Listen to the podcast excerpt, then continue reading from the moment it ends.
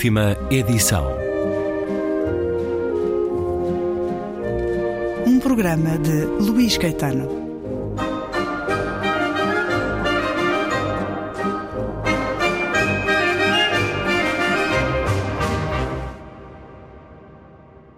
A velha dormindo, o rato roendo.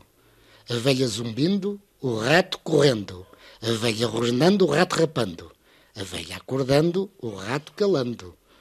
A velha em sentido, o rato escondido. A velha marchando, o rato mirando. A velha dizendo, o rato escutando. A velha ordenando, o rato fazendo. A velha correndo, o rato fugindo. A velha caindo, o rato parando. A velha olhando, o rato esperando. A velha tremendo, o rato avançando. A velha gritando, o rato comendo. Mário Henrique Leiria e os contos do Gin Tonic segue a rega para crianças de alguém que nunca deixou de o ser. A obra de Mário Henrique Leiria aí está para ler e ver, obra literária e obra visual, gráfica, no último dia 2 de janeiro. Passaram 100 anos do nascimento do escritor, pintor, crítico, poeta. A obra de Mário Henrique Leiria está a ser publicada pela Iprimatur. Já falámos disso nestes programas, da ficção, da poesia, dos dispersos e cartas e agora a obra gráfica. Continua a edição das obras completas de Mário Henrique Leiria, com introdução, organização e notas de Tânia Martuchelli, também já convidada destes programas.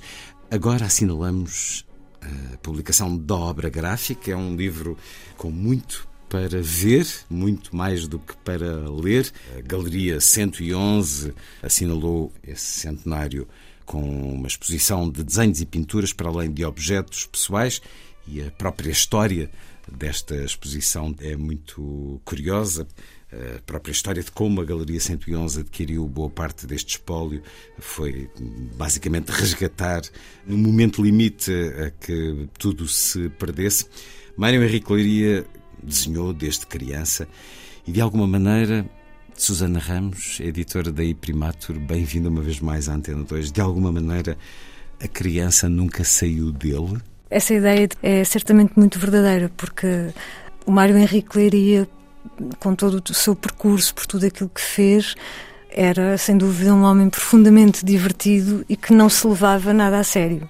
Diz-se que ele desenhou desde, desde pequenino, muito na infância e na adolescência, até porque teve um problema de saúde grave que o acompanhou até à altura da sua morte. Que afetava as próprias mãos. Que afetava as próprias o instrumento mãos. do desenho. E que fez com que ele estivesse muito tempo deitado uhum. na praia da parede para apanhar uh, iodo. A verdade é que ele não ficou propriamente para a história como artista plástico, mas sim como um escritor extraordinário, porque os contos do Gin Tónico, sobretudo os contos do Gin, e também alguma poesia, abafaram completamente essa faceta de artista plástico mas que é interessantíssima e que durou a vida toda. Sendo que é uma arte muito dividida em termos do trabalho, por exemplo, publicitário, da escultura. Como é que ele encarava o trabalho das artes plásticas? Se nós olharmos para o livro de uma ponta à outra, vemos uma evolução e percebemos que desde cedo ele desenha extremamente bem.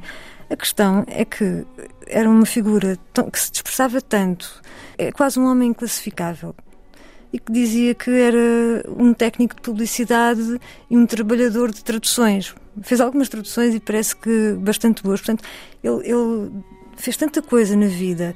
Uh, desde trabalhar na Fundição de Oeiras, de, de ser de trabalhar na área da publicidade, banda desenhada, pintura, escrita. Ele fez tanta coisa que foi difícil concentrar-se numa só, para além de um problema grave de alcoolismo que o acompanhou desde cedo. Este livro, de que forma acompanhamos esta arte, esta obra gráfica de Mário Henrique Leiria? Começamos pelos desenhos da infância e adolescência, onde notamos uma clara influência da banda desenhada. Por exemplo, as personagens do Flash Gordon, de Alex Raymond, estão aqui uh, muito visíveis uh, em modelos que ele vai desenhando, mas que vai desenhando com muita qualidade e vai oferecendo aos pais e vai fazendo as suas bandas desenhadas. Há muito desse universo infanto-juvenil marcado pela banda desenhada mas ele depois vai para a Escola Superior de Belas Artes e, portanto, sendo sempre um homem que não se consegue concentrar, não consegue assumir um estatuto, um género, ele será vanguardista, surrealista. Quando começa a desenhar uh, na infância e na adolescência, tem, e isso acompanha até uh, a idade adulta, até a entrada nas belas artes, tem uma miscelânea de influências, às vezes completamente antagónicas, porque tem influência da, da Segunda Guerra Mundial, desenha imensos soldados, uh, navegadores, militares, tem influência também dos, da banda desenhada, do RG, por exemplo, que lhe terá ensinado a noção de movimento, segundo ele. E depois há todo o imaginário também dos livros de aventuras, índios, cowboys, uma mistura imensa. Quando vai para as Belas Artes, a certa altura faz uma, uma exposição e tem uma crítica bastante negativa. Diz-se que Mário Henrique Leiria ainda não encontrou, ainda não se encontrou a si mesmo, ainda não encontrou o seu lugar. Não sei se terá sido isso que o desapontou, porque a partir daí o percurso dele passa muito pelo jornalismo, pela direção de uma série de jornais, revistas, revistas e trabalhos, trabalhos completamente diferentes de tudo isto, como por exemplo de vitrinismo, mesmo para a família, não é? Porque a família tinha alguns negócios, nomeadamente uma, uma loja de antiguidades, ele fez vitrinismo também, também foi por aí, fez publicidade, os jornais, enfim.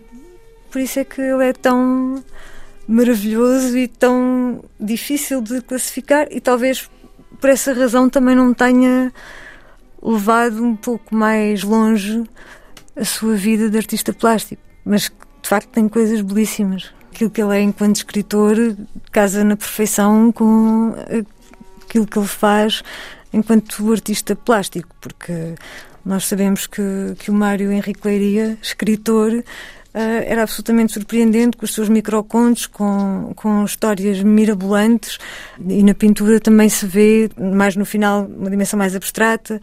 Há muita coisa que não se sabe acerca do Mário Henrique Leiria. Por exemplo, julga-se que ele terá ficcionado imenso a sua própria vida. Ele diz que viajou imenso, que esteve hum, na Guerra Civil Espanhola, onde aliás matou, terá morto um italiano.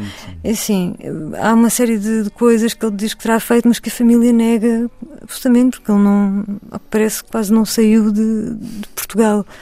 E ele não se importava que a verdade fosse suprimida para contar uma boa história. A verdade não é importante. Não. É por isso que ele é surrealista, não é? O que importa é o imaginário, é, é, é o sonho. É um livro este que, para além da evolução enquanto artista, desenhador e pintor, ilustrador, nos dá também fotografias hum, que nos levam para relacionamentos muito vívidos. Com Cesarini. Cesarini, nomeadamente, mas com António Maria Lisboa. companheiros de vida nestes tempos em que o fascismo deformava muito a vida de todos, nomeadamente da geração mais nova um livro que nos traz também essas fotografias da vida privada de Mário Henrique Leiria, que nos dá uma entrevista que Artur Couto e Santos e José António Pinheiro eh, lhe fizeram em 1976, quando eh, já nos últimos anos de vida a saúde muito precária eh, envelheceu muito em relação à, à idade e uh, estamos aqui numa altura em que esta entrevista é feita, 76, em que há um apoio até de alguns jornalistas e jornalistas jovens ao irreverente Mário Henrique Leiria. Inclusivamente esses amigos uh, que o apoiavam financeiramente, porque Mário Henrique Leiria não é que não tivesse propriamente fontes de rendimento, mas sabe-se que gastava todo o dinheiro que ganhava. Esses amigos criaram inclusivamente um suplemento literário chamado O Coiso, que é um suplemento literário do jornal República, de modo a poder justificar um ordenado para lhe dar uma ajuda. Em que bastava ele fazer uma coisa de vez Sim, em quando. Sim, só tinha de fazer uma coisinha de vez em quando e, e estava justificado. De tal maneira era, era bom. E ainda conheceu em vida, por exemplo, um grande êxito com os contos do Gintónico, tanto com o primeiro volume como com o segundo. Os novos contos do Gin. Foi particularmente desafiante fazer esta obra gráfica. Este é o quarto volume. Na iPrimatur não tenho ideia de algo tão gráfico como este livro, que quase que se poderia esperar em formato álbum, mas aqui está ele mantendo a, a consonância com os anteriores volumes. Temos um papel especial, a convidar a uma fruição das imagens eh, de uma maneira mais próxima. Foi desafiante, eh, antes de mais, para a própria Tânia, não é? Que teve de fazer um trabalho de recolha absolutamente fora de série. Depois, para nós, eh, enquanto editores, também tivemos um trabalho de seleção, porque, de facto, há, há imagens que perderam imensa qualidade e que não eram de todo editáveis. Uh, mas foi, foi muito interessante porque, de facto, o livro acompanha o Mário Henrique Leiria, criança, até cerca dos seus 50 anos, todo o seu trabalho gráfico, e nós, curiosamente, conseguimos ver aí uma, uma vida. E aquilo que, de facto, era importante para ele, como, por exemplo, o cinema, a banda desenhada, as aventuras dos índios e cowboys, tudo, tudo isso está aí presente.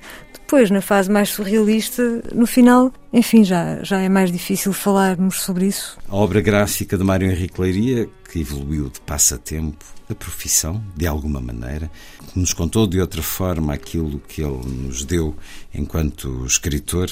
Mário Henrique Leiria, com estas obras completas, organizadas por Tânia Martuchelli, é o último volume? É o último volume ficamos muito contentes porque temos a obra completa, uma coisa que nos deixa particularmente felizes porque o Mário Henrique Leiria merecia ser editado, eh, havia imensas coisas botadas, não é?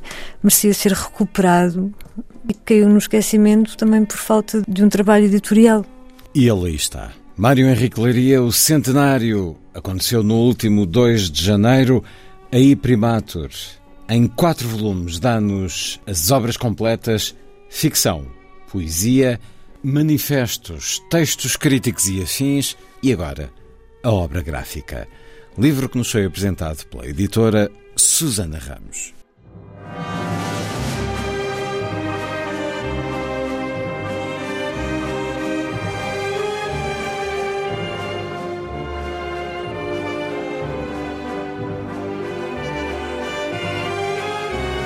Última edição.